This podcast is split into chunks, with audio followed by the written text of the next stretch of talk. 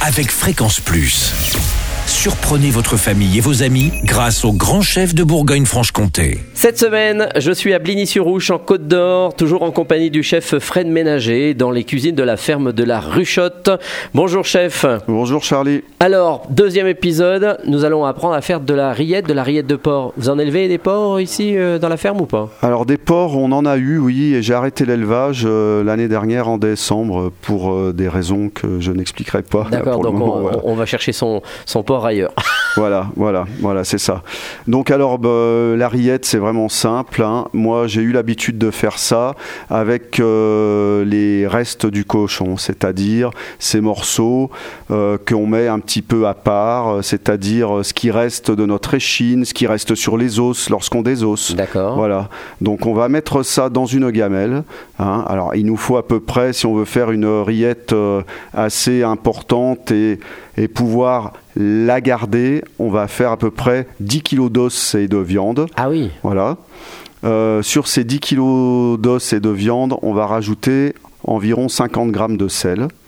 Et puis, on va mettre euh, à cuire environ pendant 8 heures, alors à feu ultra doux, hein, euh, avec une bouteille de vin blanc. Et puis, on va laisser cuire. On va Combien laisser cuire, moi je dirais entre 8 et 10 heures. Alors, ah oui. L'idéal, c'est de le mettre le soir. On le, met, euh, on le met le soir sur la gazinière ou sur le fourneau à bois, et puis on le laisse cuire. Voilà. Et ça va cuire tout doucement, tout doucement, tout doucement. Et le lendemain matin, on arrive, on laisse refroidir juste un petit peu, et puis avec ses petits doigts, alors euh, on peut se protéger les, doigts avec des gants en latex. hein. Euh, donc on va euh, venir récupérer la chair qui reste sur les os et puis toute la viande qu'on a mis dedans. Alors vous allez voir, ça va faire du jus aussi. Surtout ce jus, on le garde bien et ensuite on mélange le tout et on va mettre dans le frigo une fois que ça va être froid et une fois toutes les 20 minutes à peu près avec une spatule en bois, on va venir mélanger. Ce qui va avoir pour effet de nous homogénéiser euh, la graisse Ah oui, avec cette viande. Avec la viande. Voilà. Voilà, et c'est terminé. Et ensuite, on met du poivre et un petit peu d'ail dessus, et c'est formidable comme ça. Ah oui, donc faut mieux faire ça un week-end. On commence le samedi Oui. matin et on finit le dimanche. Voilà, c'est ça.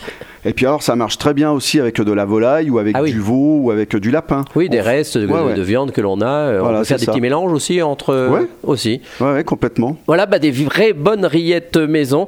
Merci Fred Ménager ici à la ferme de la Ruchotte. Prochain épisode, on parlera de volaille rôtie. C'est une des grandes spécialités de la ferme de la Ruchotte.